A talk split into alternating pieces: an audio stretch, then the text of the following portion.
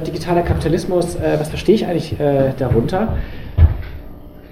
Hm, also ich verstehe darunter einen Kapitalismus, in dem der Austausch von äh, digitalen Informationen über Netzwerke in das Zentrum der ökonomischen und äh, sozialen äh, Aktivität äh, gerät. so mein Versuch, das zu definieren.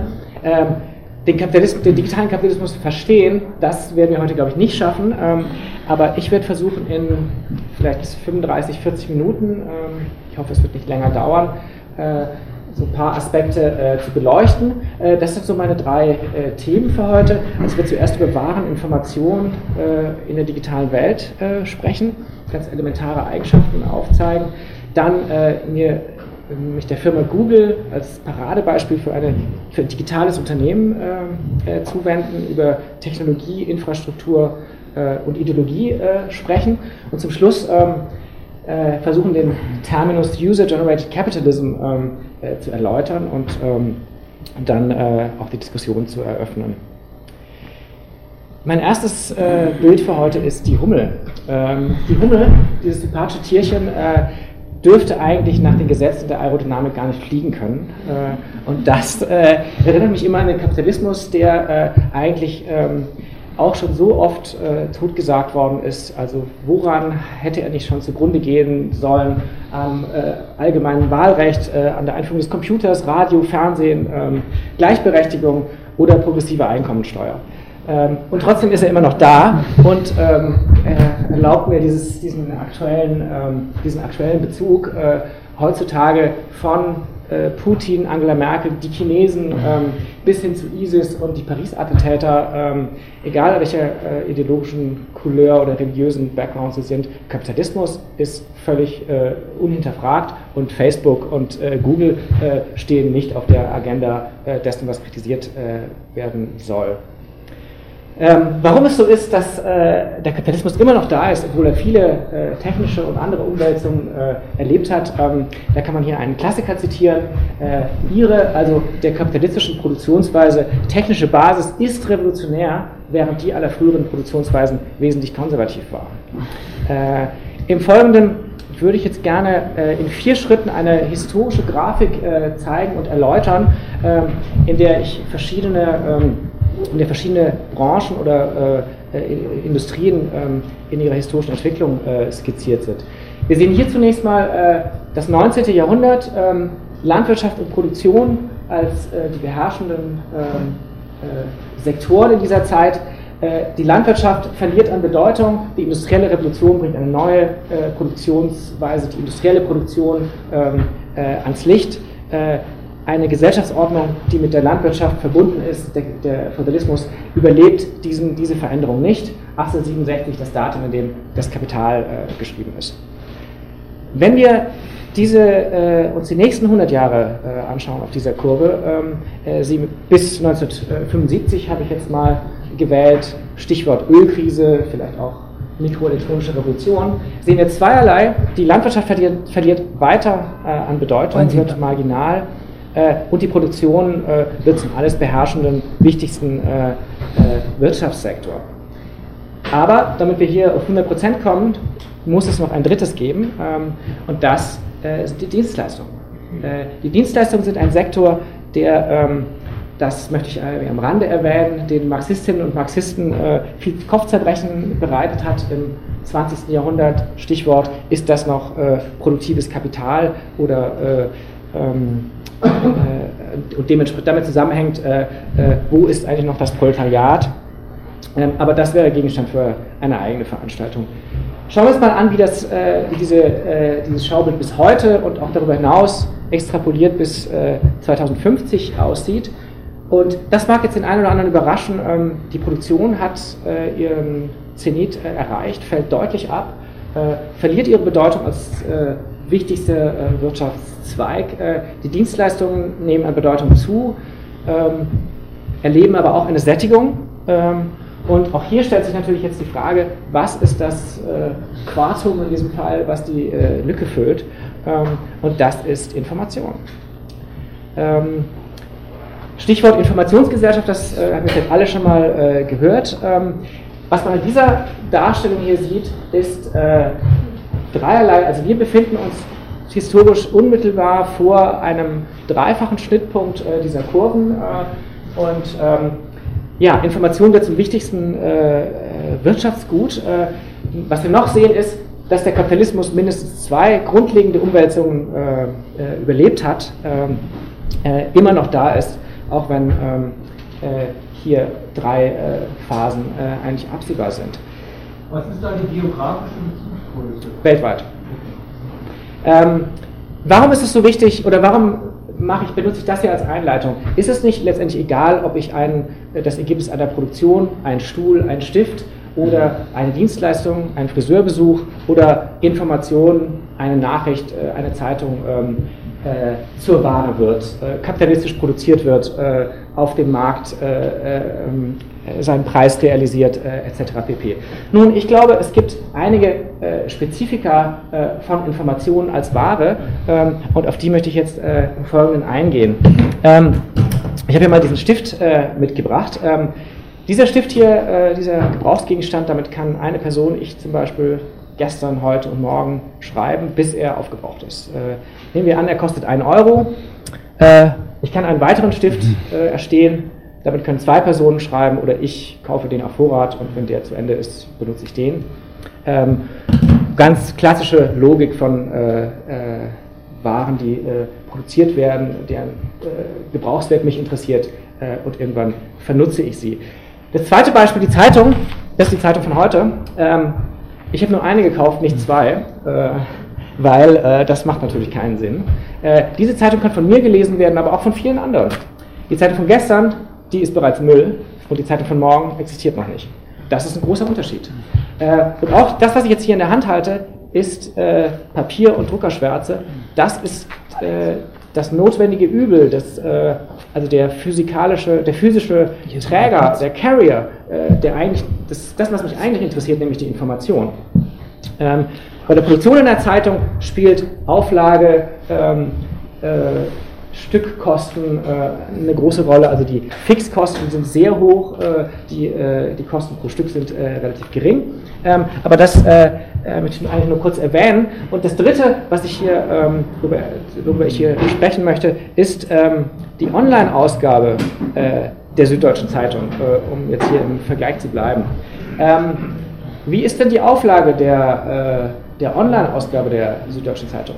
Nun, die Auflage ist 1. Es gibt nur eine Kopie. Diese Seite wird einmal erstellt.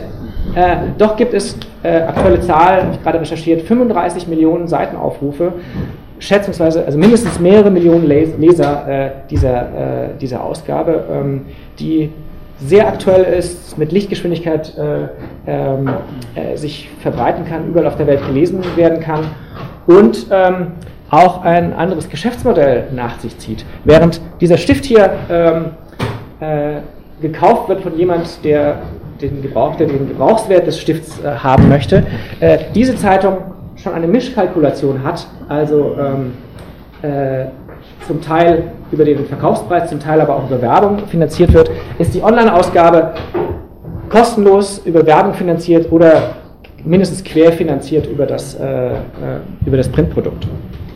Ähm, im Weiteren möchte ich auf noch eine, äh, also auf das Paradox digitaler Daten ähm, äh, verweisen. Dazu habe ich hier ein kleines, ähm, einen kleinen kurzen Videoschnipsel aus Tim und Struppi und der Haifischsee äh, vorgesehen, in dem äh, Professor Bienlein seine äh, wunderbare Maschine vorführt. Ja, Gratulation. Ähm, äh, ganz toll. Ähm, ich werde jetzt mal hier diesen großen Zauber ähm, äh, auch versuchen. Äh, ich habe hier vier digitale äh, Dateien, eine Videodatei, ein elektronisches Buch, ein ähm, äh, Musikstück und eine Programmdatei, also ein, äh, ein, Produktions-, ein digitales Produktionsmittel, Excel, Tabellenkalkulationsprogramm. Und jetzt werde ich genau wie, also ohne Zuhilfenahme einer Maschine folgendes machen. Das ist es. Ähm, großer Zauber, ich habe diese äh, digitalen Daten äh, kopiert, dupliziert. Äh, die sind genauso gut äh, wie die Originale. Ähm, ich gehe jetzt mal hier zurück zur Präsentation hier. Ähm, naja, und diese digitalen äh, Güter, also sei es Buch, äh, Musik, Video oder Programm, ähm, die nutzen sich nie ab. Die sind nach tausendfacher Benutzung immer noch so taufrisch wie am Anfang. Ich kann sie kopieren, tausendfach, millionenfach. Äh, die Kopie ist genauso gut wie das Original. Es gibt nur Kopien, nur Originale, ähm, äh, wie man auch will. Ähm, eine Folge dieser Kopiermöglichkeit ist, dass die Kontrolle über Kopien äh, sehr, sehr schwierig wird. Ähm, die Versandkosten äh, sind bei Null, äh, die Kopierkosten sind bei Null. Das, äh, also bei der, der, Betriebswirtschaft heißt das, die Grenzkosten sind nahe Null. Also die Kosten, ein weiteres, äh, eine weitere Kopie einer Ware zu erzeugen, sind nahe Null. und da die Voraussetzungen für Verwertung, also das, den Verkauf einer Ware ja sind zum einen klare Besitzverhältnisse und zum anderen Verknappung, ähm, sieht es hier mit digitalen Daten diesbezüglich schon ähm, etwas schwieriger aus. Ja. Diese allererste Dia, worauf bezogen sich diese Prozente an Köpfen, die daran arbeiten, an Arbeitsstunden, an Umsatzzahlen in irgendwelchen Währungen oder was sind nur Prozent? Prozent ähm, wovon? Prozent des, äh, des Welt, der Weltwirtschaft, äh, also ja, des Umfangs der Weltwirtschaft in ähm, Umsatz in Dollar oder Stunden an Arbeitszeit, die investiert sind. Äh, ich kann nicht sagen, einfach die Weltwirtschaft, die muss doch ein Maß haben. Ähm, ja, also, also Prozent mhm. des Gesamten in, in Geldwert, also nicht in, in Geld. Genau. Ähm, okay, also, also diese Logik, äh, die ich jetzt hier gezeigt habe oder so, übertragen auf den Stift oder so, würde bedeuten, ich hätte einen Stift, der unendlich funktioniert, den ich duplizieren kann, äh, mehrfach äh, duplizieren ohne Aufwand und äh, viele andere können damit schreiben, äh, ohne dass es dem Originalstift äh, in irgendeiner Form Abbruch tut. Ähm, Glück. Ähm, ja, also was ich das Paradox des Digitalen nenne, äh, hat eben genau damit zu tun. Äh, also die Musikindustrie zum Beispiel, wenn wir uns erinnern, die hat versucht äh, und versucht es immer noch, diese Logik des Stiftes. Ähm, also ich dupliziere den Stift, ähm, dann muss ich auch das Doppelte, da, dann muss ich auch dafür zahlen, äh, daran festzuhalten, also zu übertragen auf die digitale Welt. Und ähm, Sie sind mit diesem Versuch, äh, Raubkopierer sind Verbrecher, äh, wir alle kennen diese Kampagnen, eigentlich würde ich sagen gescheitert. Äh, die Filmindustrie äh, ist daran gescheitert, die Verlage äh, versuchen das gerade und werden auch scheitern und auch die Softwareindustrie äh, wird daran scheitern, ähm, diese Logik des, des haptischen, des, der produzierten Ware im digitalen zu erhalten. Doch ähm, es geht noch weiter. Also diese Phase des, äh, des Kopierens der äh, CD-Rohlinge, äh, äh des Software-Downloads geht eigentlich zu Ende hm, und wird abgelöst ähm, durch eine Phase, die man äh, One-Copy-Economy äh, nennen kann. Ähm, wenn es so ist, dass eine digitale Datei online verfügbar ist, jederzeit abrufbar ist, dann brauche ich gar keine Kopie mehr erstellen. Ähm, auch in dem Fall ist die Musikindustrie vielleicht da ein, ein, bisschen der, der Vorreiter. Äh, also Spotify zum Beispiel stellt zumindest alle gängige Musik online jederzeit zur Verfügung und ähm, macht es überflüssig, dass wir irgendwelche Kopien von Musikdateien äh, auf irgendwelchen Geräten äh, vorhalten. Das heißt, es gibt eine einzige Kopie weltweit von einem Musikstück beispielsweise und Millionen Nutzer können temporäre Kopien erstellen, indem sie diese Musik äh, anhören. Streaming. Also Streaming statt äh, Download. Ähm, das gleiche gilt für Video, für Zeitungen. Äh, das äh, wird praktisch eine One-Copy-Geschichte und Netzwerktechnologie führt dazu, dass es virtuelle Kopien gibt, äh, wenn die Nutzer das wirklich brauchen. Äh, also im Musikbereich ist es so, das wirkt sich ökonomisch natürlich aus. Äh, Streaming-Dienste haben 50-prozentige Zuwachsraten, der Absatz an Lehrmedien, der Absatz an digitalen Downloads geht zurück. Ähm, das ökonomische Modell, das dazu passt, ist die Flatrate. Also die Flatrate, also einmal zahlen und dann so viel äh, konsumieren, wie man will. Das kennt man aus anderen Bereichen. Das ist das äh, Geschäftsmodell, was äh, hierzu passt. Ähm, das gilt jetzt aber nicht nur im Bereich der Musik, ähm, äh, sondern auch in anderen Bereichen. Also Filme und Videos passiert genau das Gleiche. Es gab jetzt den ersten Hollywood-Film, der nicht mehr auf DVD erscheint, weil dieses äh, digitale Datenträger äh, eigentlich dem Ende zugeht. Nachrichten online. Äh, Wikipedia ist eigentlich ein Beispiel für eine Online-Enzyklopädie. Die gibt es auch nur eine Kopie, äh, die löst die vielen schweren Buchkopien äh, der Enzyklopädie Britannica ab. Und last but not least, ähm, das gilt auch für Software. ich habe vorhin eine Excel-Datei, mit der ich Tabellenkalkulationen betreiben kann, kopiert, dupliziert. Ähm, das brauche ich gar nicht mehr. Es gibt online äh, die Möglichkeit, Excel-Funktionalitäten zu nutzen. Äh, ich gehe einfach auf eine Website, benutze da Excel-Funktionalitäten. Ich muss diese Software nicht kaufen, installieren, updaten äh, etc. Äh, Google zum Beispiel bietet äh, mit Google Spreadsheets und Documents eine solche Funktion kostenlos an. Ja, das ist schon die äh, Überleitung zum zweiten Teil. Ich nehme jetzt mal einen Schluck hier. Mhm. Ich möchte jetzt ähm, kurz sprechen über, äh, ein bisschen länger, über Google als Beispiel für ein rein digitales äh, Unternehmen, über deren grundlegende Technologien, äh, Infrastrukturen und auch Ideologie äh, sprechen.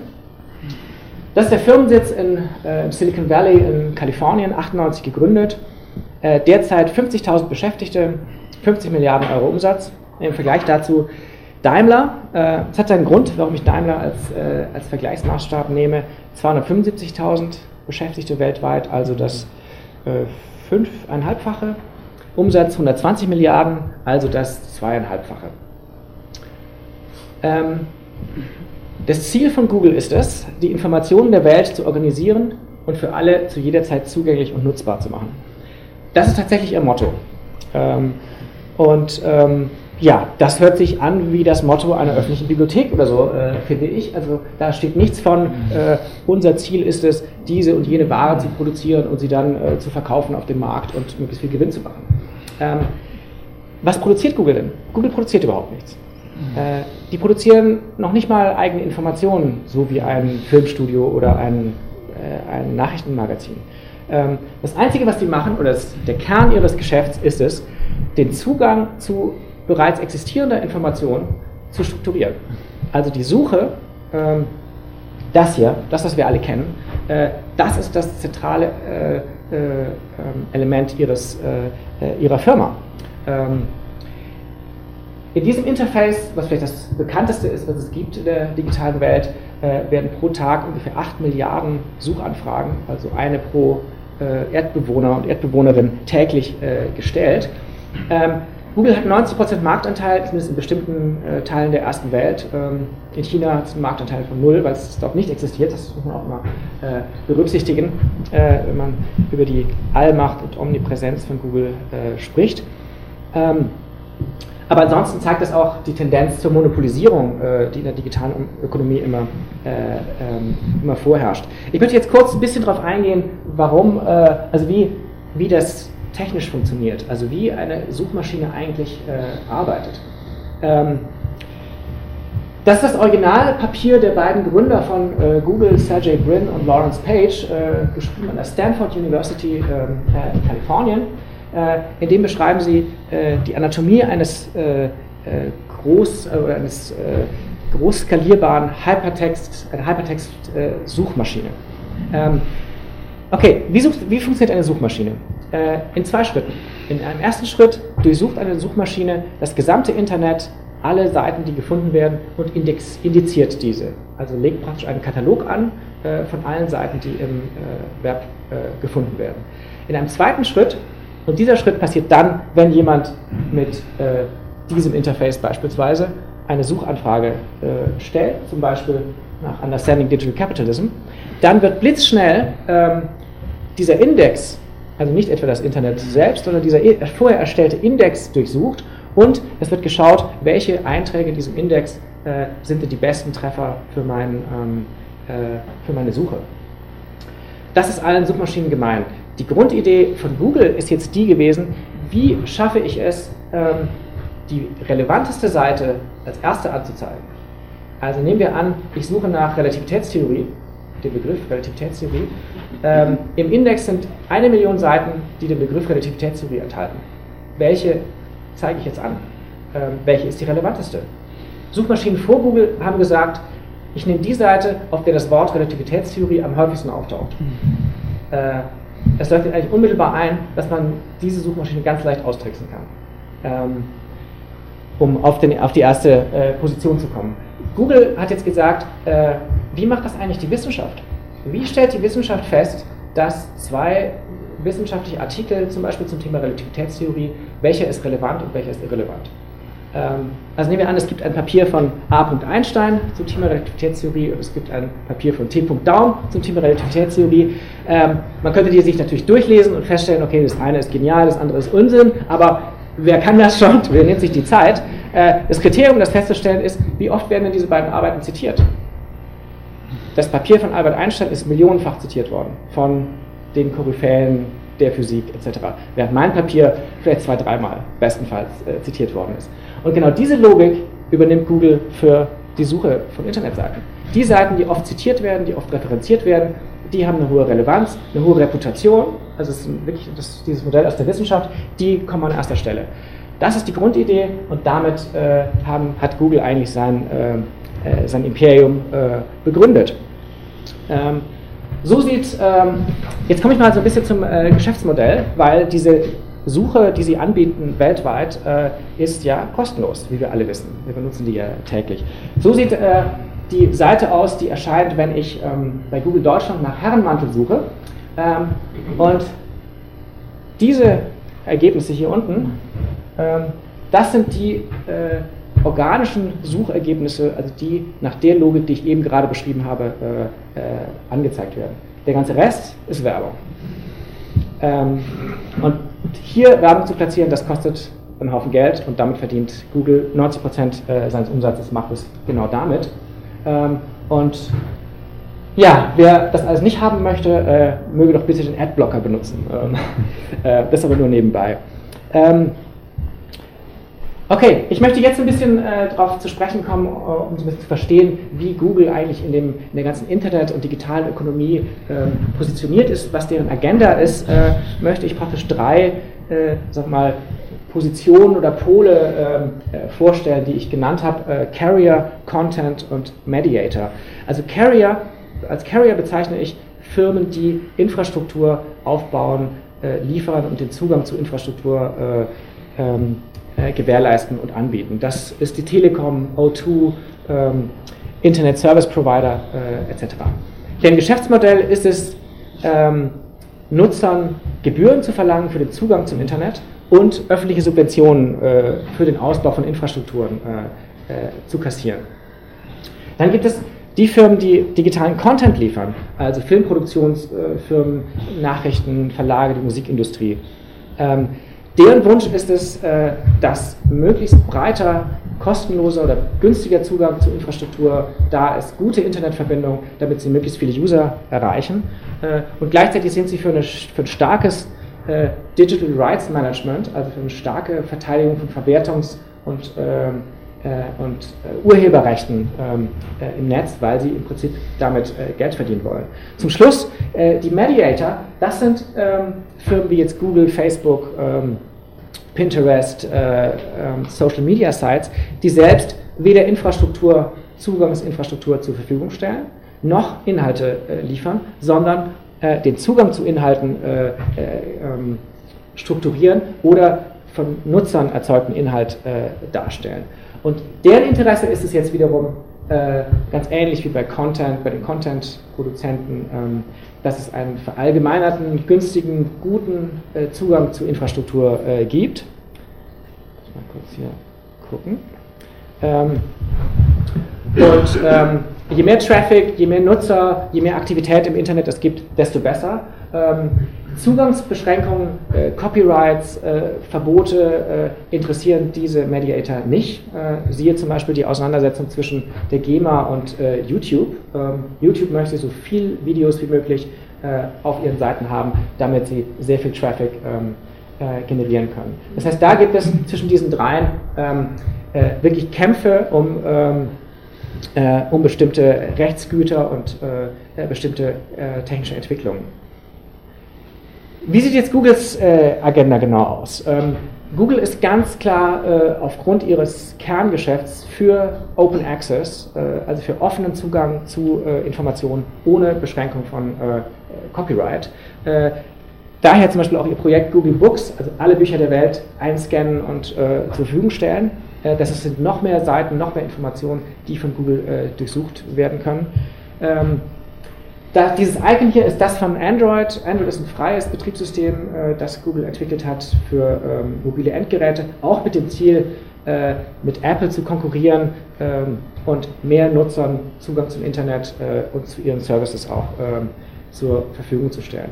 Projekte wie äh, in entlegene Regionen Internetverbindungen äh, zu bringen durch Drohnen und Fesselballons, solche abgefahrenen Projekte, das steht auch auf Googles Agenda, äh, auf der Suche nach, auf der Jagd nach äh, noch mehr Nutzern und Nutzerinnen praktisch. Aber äh, der Respekt vor Privatsache, also Privat, äh, ähm, äh, Privacy, Datenschutz oder so, das ist nicht Googles Sache.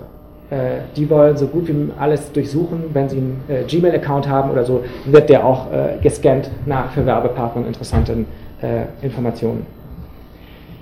Okay, soweit erstmal zu ähm, Google. Ähm, jetzt möchte ich gerne kurz noch äh, auf das Silicon Valley äh, eingehen. Das ist ja so eine Art Mythos. Die meisten Firmen aus dieser digitalen Welt kommen aus diesem schönen Tal hier zwischen San Jose und San Francisco im nördlichen Kalifornien. Kalifornien ist so ein bisschen die Traumfabrik der digitalen Welt. Ähm, woher kommt das? Warum diese Region? Ähm, nun, zum einen äh, ist in dieser Region traditionell äh, Halbleiterindustrie angesiedelt, daher auch äh, äh das Siliziumtal. Ähm, das, diese Region wird auch bezeichnet als Arsenal des Kalten Krieges. Ähm, es gibt hier, gab hier schon immer intensive militärische Förderung äh, für diese Industrien in dieser Gegend. Das wirkt sich bis heute aus auf die äh, diese digitalen äh, Firmen. Dann sind äh, ganz wichtige Universitäten in dieser Region angesiedelt, also Stanford und Berkeley zum Beispiel. Und ähm, sowas wie äh, Start-up-Förderung aus der Uni heraus, äh, Firmen gründen, was ja so ein ganz modernes ähm, äh, Konzept ist, äh, auf das Berlin zurzeit gerade so stolz ist oder so, das gibt es in der Stanford University seit den 30er Jahren des letzten Jahrhunderts. Der Stanford Industrial Park, äh, das gibt es schon aus dieser Zeit. Und nicht zuletzt, also als Folge vielleicht von den Sachen, die ich erwähnt habe, oder als Zusatz, äh, ein Drittel des äh, weltweiten Risikokapitals konzentriert sich hier in dieser Gegend. Daraus folgt natürlich eine unglaubliche ökonomische ähm, Power ähm, der Firmen, die in, diesem, äh, in dieser Gegend angesiedelt sind. Aber das ist nicht alles. Ähm, ich denke, die kalifornische Ideologie äh, ist auch ganz elementar entscheidend für die Führungsrolle, die dieses äh, Mekka des Digitalen äh, da im nördlichen Kalifornien äh, hat. Der Begriff Californian Ideology geht zurück auf ähm, Barbrook und Cameron, zwei britische Medienwissenschaftler Ende der 70er Jahre. Die haben ähm, drei, äh, also ein Amalgam aus drei verschiedenen äh, Charakteristika ausgemacht für diese äh, für den Spirit oder die Ideologie dieser, ähm, dieser Akteure. Das ist zum einen freies Unternehmertum, der, also ganz amerikanisch, republikanisch, das Misstrauen gegenüber staatlichen Institutionen, der feste Glaube, dass der Markt äh, das beste, die innovativste und heilsame Kraft ist. Äh, das verbunden mit, einem, mit einer Technikbegeisterung, einer Technikgläubigkeit, also die Idee, gute Ingenieure ähm, äh, ich bleibe jetzt mal bei der männlichen Form, können alle Probleme lösen, auch soziale und, äh, äh und weltweit. Und zum Schluss als drittes äh, geht das so eine Verbindung ein mit so einer alternativen kalifornischen äh, äh, laissez-faire, der geniale Kiffer, nenne ich das mal, ähm, ähm, Freiheit, also der Einfluss durch alternative Gegenkulturen.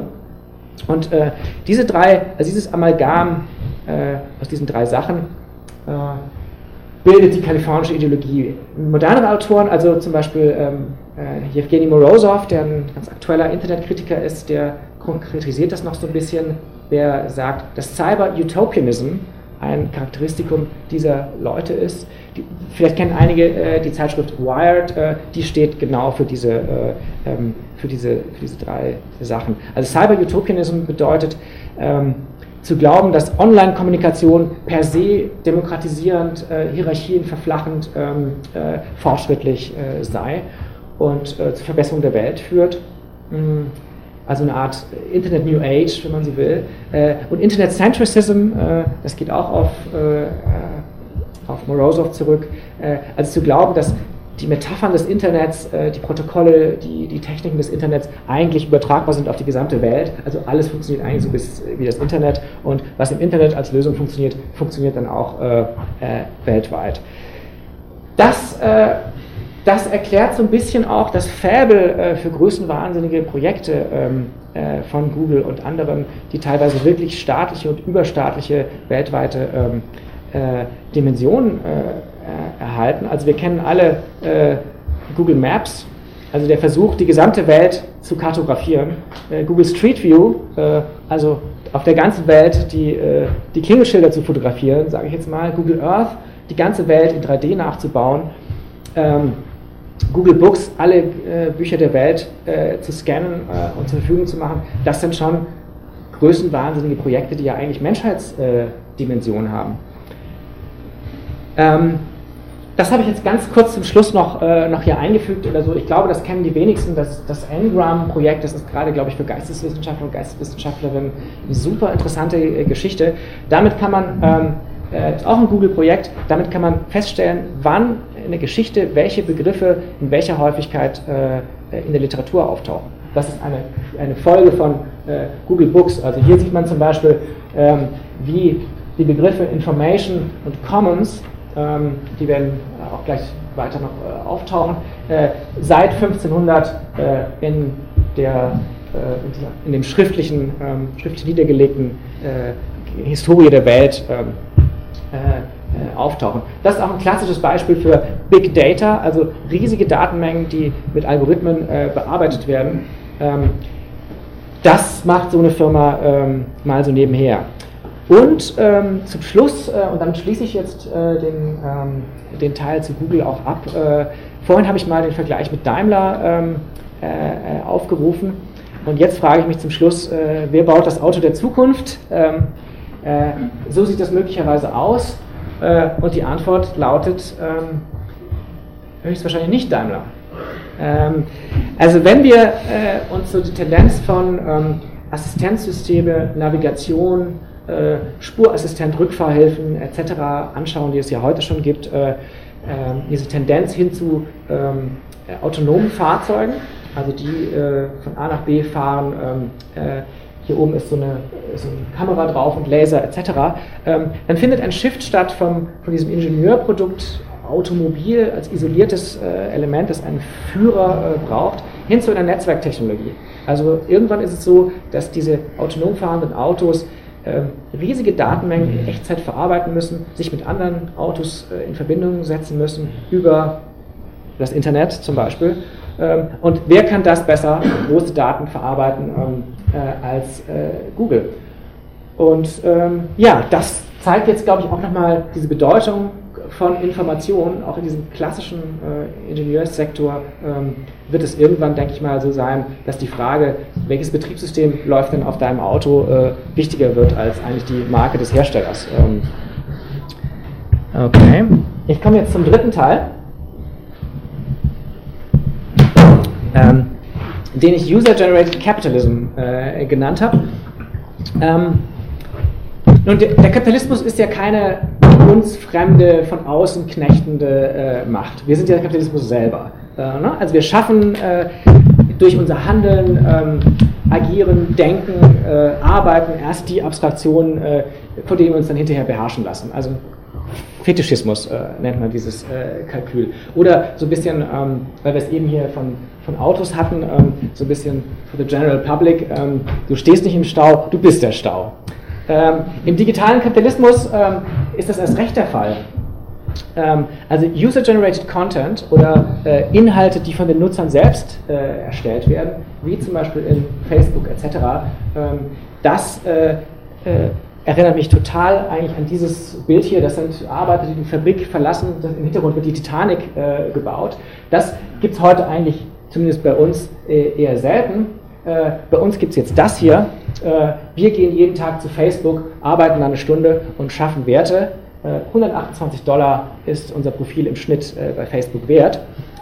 Wir nutzen deren kostenlosen Service, genauso bei Google, geben denen unsere Nutzerdaten und gehen dann äh, äh, erschöpft nach Hause. Ähm, und das Ausnutzen dieser, dieser Nutzerdaten, zum Beispiel für Werbeträger oder so, heißt äh, Data Mining, also Daten schürfen in der Mine. Und ähm, das, ähm, dazu passt das eigentlich auch äh, ganz gut. Also Facebook als äh, Mine, äh, als als Social Media Arbeitshölle, in die wir jeden Tag eintauchen. Ähm, und dabei sind wir noch nicht mal bei denen angestellt und kriegen noch nicht mal von denen bezahlt. Ähm, und das ist diesem jungen Herrn hier auch schon aufgefallen. Deshalb fragte er sich, shouldn't we get paid? Ähm, sollten wir nicht eigentlich dafür bezahlt werden, dass wir bei Social Media, Google etc. Äh, letztendlich deren Reichtum mehren und, äh, ähm, und, äh, und nichts, davon, nichts davon sehen? Ähm, für diese und andere Ideen hat er den Friedenspreis des deutschen Buchhandels 2014 äh, äh, bekommen. Äh, dass ihn die eher konservative deutsche Verlagswirtschaft so sympathisch findet, liegt, glaube ich, eher daran, dass das bei ihm so ein bisschen aus einem konservativen, äh, ich würde fast sagen, rückwärtsgewandten Konzern äh, um die amerikanische Mittelklasse, äh, ähm, die Jobs verliert, äh, obwohl sie hoch ausgebildet ist, nicht mehr ähm, ihren Lifestyle ähm, weiterführen kann, begründet. Insofern nette Idee, aber doch eigentlich gefangen in so einer Arbeitswertlogik, denke ich, also die die Arbeitsgesellschaft mit Mittelklasse, die gut bezahlte Jobs hat, eigentlich als, als Role Model noch, noch vorhält. Ähm, ich sehe, ich bin ganz gut in der Zeit, dann kann ich noch einen, äh, an der Stelle noch, einen, äh, noch eine kleine ähm, äh, Zahl an, angeben, die ich jetzt bei John Lanier zitiere. Also er vergleicht die Fotofirma Kodak 1970 auf dem Zenit ihrer, äh, ihrer Bedeutung, äh, als sie 140.000 angestellt hatte, wichtigste Firma für Bilder, Fotografie äh, mit 28 Milliarden Dollar Unternehmenswert und vergleicht das mit Instagram, äh, die 2012 für eine Milliarde an Facebook verkauft wurden Instagram ist eine Seite, ein, ein, Portal, in dem man Fotos hochladen kann und teilen und äh, kommentieren kann. Und äh, die Anzahl der Beschäftigten bei Instagram bei diesem Deal 2012 betrug ganze 13. Ähm, okay, ähm, dann gibt es noch diesen Menschen hier, das ist Jeremy Rifkin. Ähm, den kennen vielleicht einige als äh, Kritiker der Arbeitsgesellschaft und bekannter Publizist aus, äh, aus den USA. Der hat gerade ganz frisch ein Buch veröffentlicht, das heißt, ähm, ich mache echt ein bisschen Werbung für dieses Buch. Das heißt Zero Marginal Cost Society.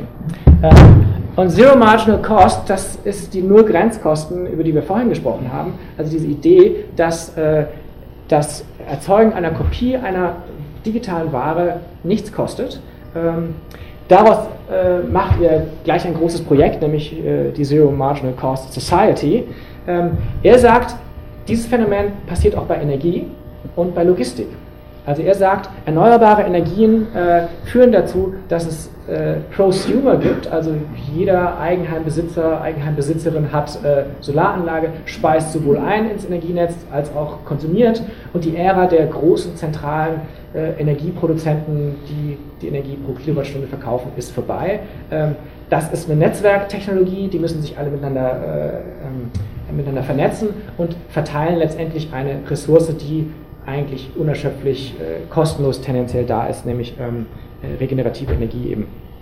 Bei Logistik sieht er das ganz ähnlich, also Stichwort Internet of Things, also ganz viele ähm, Geräte, äh, Objekte, die über das Internet miteinander kommunizieren. Ähm, äh, daraus, aus diesen drei Entwicklungen, ähm, leitet er ein neues ökonomisches Paradigma äh, ab, das nennt er the Collaborative Commons. Ähm, Commons heißt auf Deutsch sowas wie Gemeineigentum und Collaborative, damit meint er äh, übers Internet vermittelte äh, ja, Kollaboration oder äh, ähm, Organisation und äh, Vermittlung.